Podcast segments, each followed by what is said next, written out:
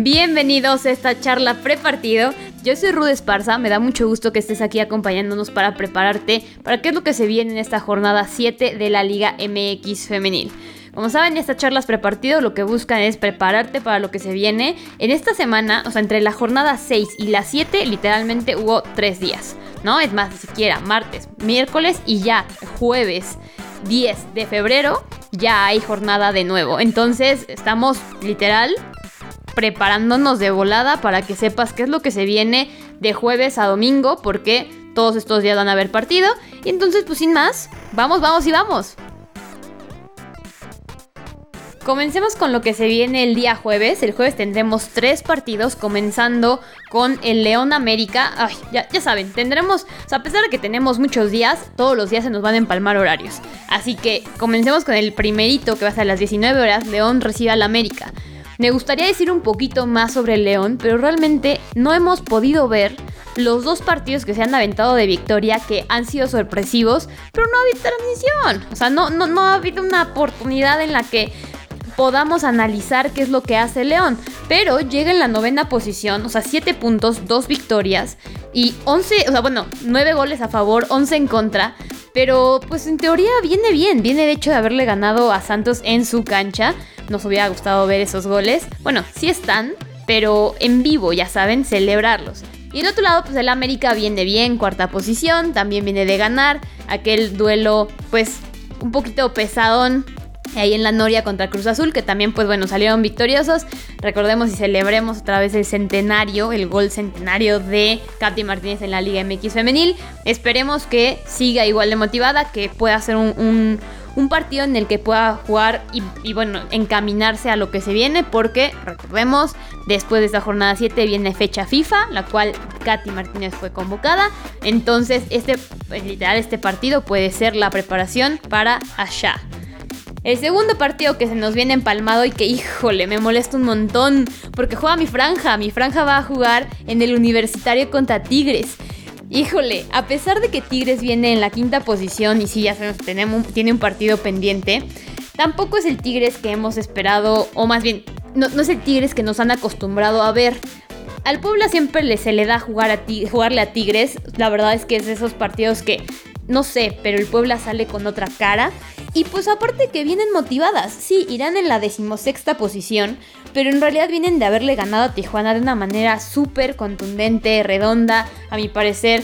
Fabi Vargas no supo qué hacer, no pudieron cambiar el sistema, no pudieron cambiar la manera de juego al grado de que literalmente Puebla pudo haber anotado más. Pero bueno, con un 2-0 en el Cuauhtémoc terminó el partido.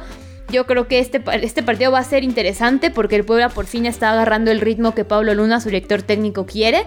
Estamos viendo una pues una franja un poquito más concentrada, una franja más completa. Ojalá no haya distracciones defensivas que pues le den el poder, ¿no? A Tigres, que ya sabemos perfectamente, ¿no? Tigres viene de, de victoria contra Mazatlán.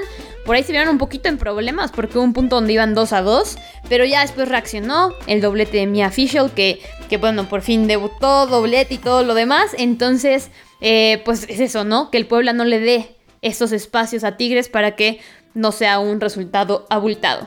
Finalmente, el jueves, Tijuana recibe a Pachuca. Ese sí va a ser a las 21 horas del centro de México. Y también va a ser un partido bastante interesante. Yo creo que Pachuca pues viene muy bien, ¿no? Segunda posición, prácticamente solamente tiene una derrota que fue aquel inicio, ese tropezón que se dieron contra Chivas, pero de ahí en fuera viene de haberle ganado, pues también de una manera, se puede decir, contundente en el marcador, pero sinceramente Juárez pudo haber hecho un poquito, un poquito más en el resultado. De hecho, ya en el segundo tiempo yo creo que fueron más aciertos de Juárez eh, a los cambios que de lo que pudo hacer Pachuca, pero se ve enfrentar a Tijuana que ya lo dijimos, viene de la derrota contra, Puebla, pero sí es un equipo que sabe, analiza a sus rivales y que tiene una, ofensiva muy poderosa que pueden aprovechar y que puede llegar a clavarte si quiere en 5 minutos 2-3 goles porque la velocidad de Aina Hicks, de René Cuellar, de San Juana, de, bueno, vaya, construcción de ofensiva de Jocelyn de la Rosa. La verdad es que Tijuana es un equipo también completo. Entonces, ojalá y se haga un espectáculo porque son de esos, de esos partidos que tácticamente va a ser muy interesante ver y que si queremos seguir viendo un Pachuca bueno, bueno, o sea, contundente, este es de los partidos donde tienen que dar el golpe a la mesa porque, bueno, Tijuana va en octavo, entonces es como, bueno, de esos equipos que se pueden enfrentar en liguilla. Y nos vamos, ahora sí, lo que va a suceder el viernes. El viernes teniendo todo el tiempo del mundo, vamos a tener los dos partidos empalmados a las 17 horas. El primero, Querétaro contra Mazatlán, que yo creo que va a ser un partido bastante parejo en condiciones. Querétaro viene en la posición número 13, Mazatlán en la 14. De hecho, lo único que los diferencia, porque tienen 5 puntos ambas, es que Querétaro tiene un partido pendiente y Mazatlán ya lo jugó y lo perdió, ¿no? O hablando de números, porque tienen una victoria, dos empates, dos derrotas y tres derrotas, hablando de local y visitante, o sea, Mazatlán. Y que la verdad, vaya, Querétaro sinceramente es de esos equipos que como que un partido sí le agarra a otro partido, como que no, como que otro partido se avienta un partidas contra, contra Chivas y después pierde contra León. O sea, es, difícil, es difícil decir qué es lo que está sucediendo en Querétaro. Eh, Mazatlán, pues, la verdad es que le jugó muy bien a Tigres. Ya lo decía, hubo un punto donde de hecho había, estaban 2 a 2. Y, y digo, es, es, lógico, ¿no? También Tigres no salió con el, con el 11 de siempre, ¿no? Este, le dieron minutos a Vania Villalobos. Eso no quiere decir que los goles de Mazatlán hayan sido, pues, este, churros, no fueron suerte, la verdad es que fueron jugadas muy buenas y que creo que si Mazatlán hace eso, pues pueden hacer, o sea, pueden llevarse los tres puntos de Querétaro. De ahí, a la misma hora, Toluca va a recibir a las campeonas actuales. Las campeonas nada más vamos a decir que vienen excelentemente bien. Primera posición con un partido pendiente, imagínense. 15 puntos, 5 victorias, 17 goles a favor y nada más 3 en contra, que de hecho dos de esos cayeron el partido pasado contra Pumas, que, oye, Rayadas goleó 5 goles a 2 y esos dos goles cayeron en los últimos minutos. Eh, obviamente ese tipo de desconcentraciones son las que tienen que cuidar el cuadro de espejo porque dos tipos de, de desconcentraciones se pueden pues afectar, ¿no? Ya en la liguilla. Y pues obviamente eso, es algo que puede ir puliendo de aquí hasta que termine el torneo regular. Toluca es de esos equipos que, que empezaron muy bien y de repente se nos fueron.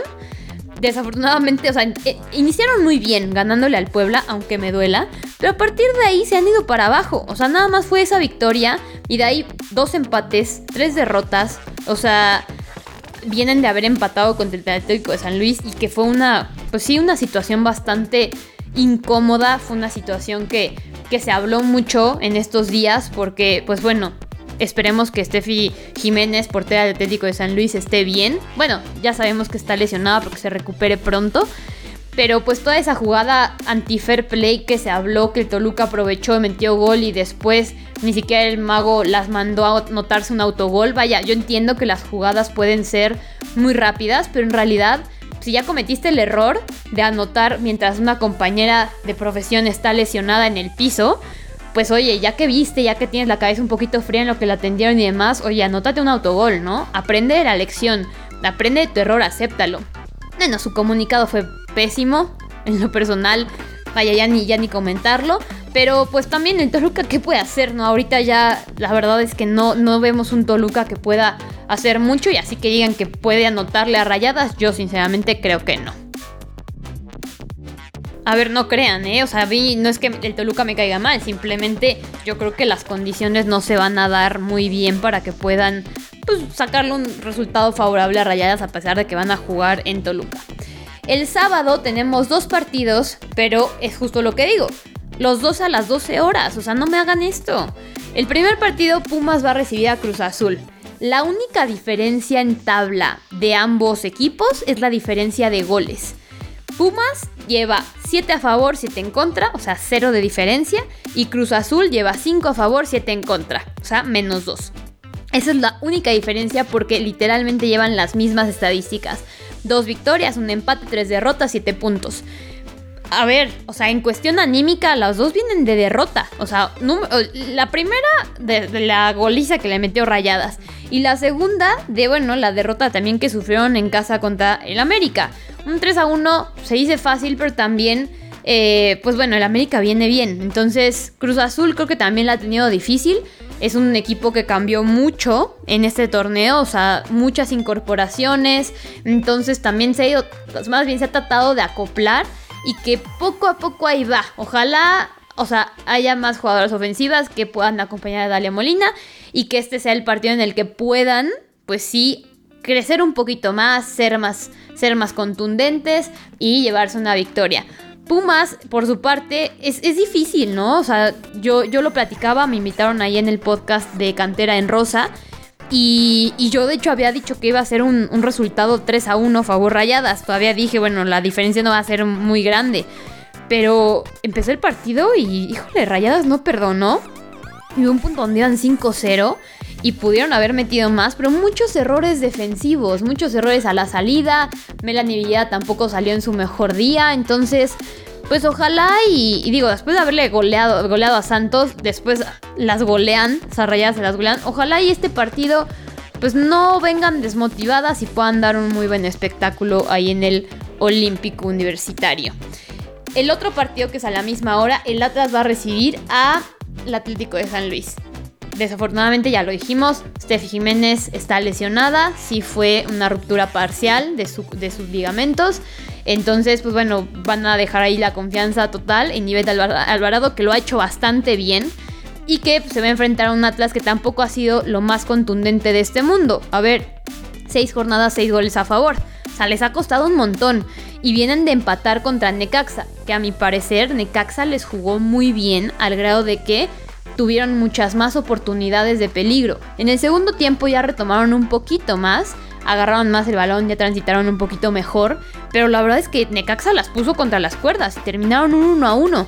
Entonces, o sea, a pesar de que Atlas ve en sexta posición, puede ser que el Atlético de San Luis pueda darle la vuelta y llevarse los puntos por allá, a mi parecer, claro, ¿no? O sea, creo que el Atlético de San Luis tiene jugadoras que pueden de repente hacer algunas jugadas, aprovechar el balón parado.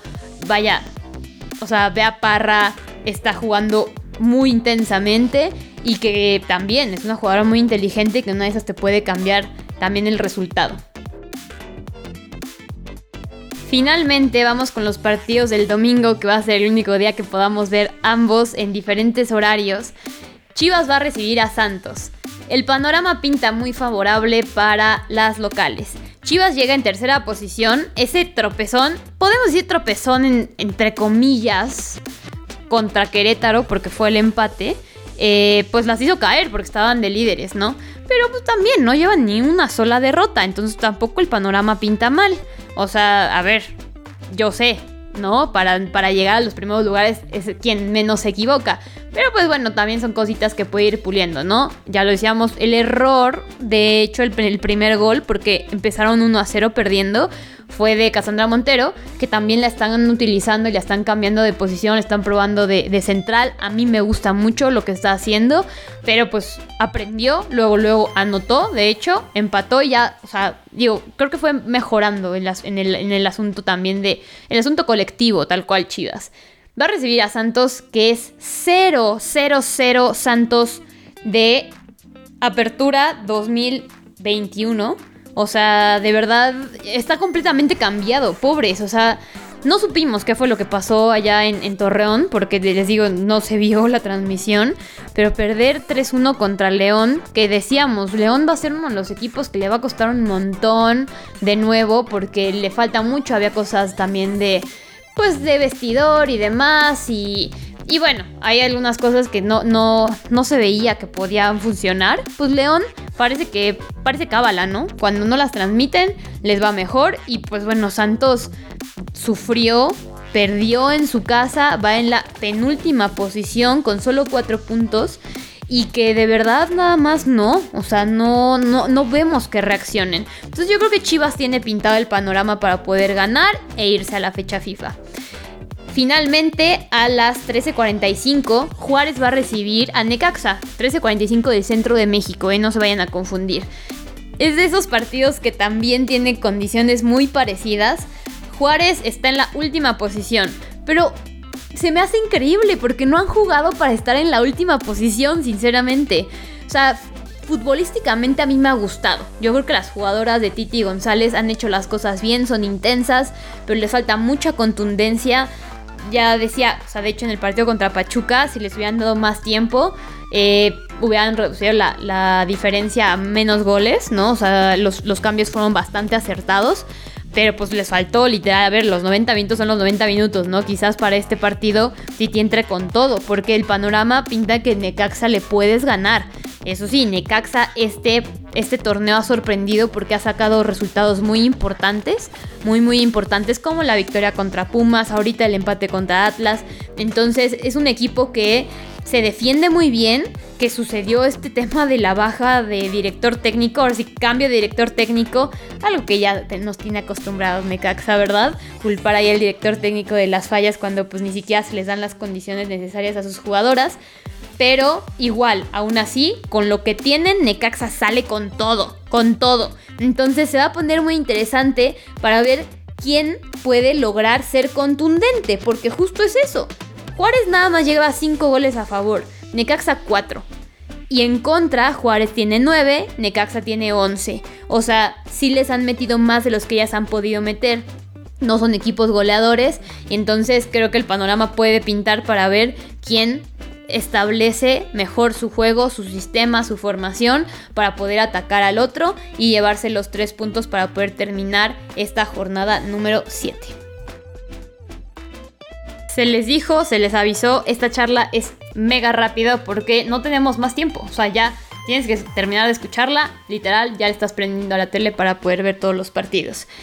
Se viene fecha FIFA, nada más vamos a repasar rapidísimo las convocadas, que ahí siempre va a haber controversia, pero bueno, de porteras, Emilia Alvarado, Alejandra Godínez, Itzel González, defensas, Rebeca Bernal, Greta Espinosa, Cristina Ferral, Jimena López, Kenty Robles, Karina Rodríguez, Bianca Sierra. De medias, Nancy Antonio, Alexia Delgado, Diana García, Carolina Jaramillo, Stephanie Mayor, Jacqueline Ovalle, Mari Carmen Reyes. ¿Por qué, ¿Por qué me dio este tema de hacerlo ahorita así? Anika Rodríguez, María Sánchez. Y de delanteras, Alicia Cervantes, Mira Delgadillo, Katy Martínez y Jocelyn Montoya.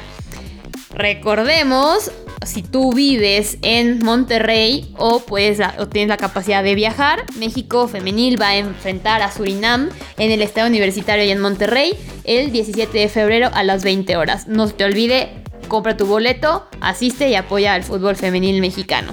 Esta fue la charla prepartido, nos escuchamos a la siguiente. No, no es cierto, no olvides compartir, este, darle ahí seguir, califica este podcast Coméntame también en redes sociales, me puedes encontrar como ruti-esparza. Y pues ahora sí, nos escuchamos a la siguiente.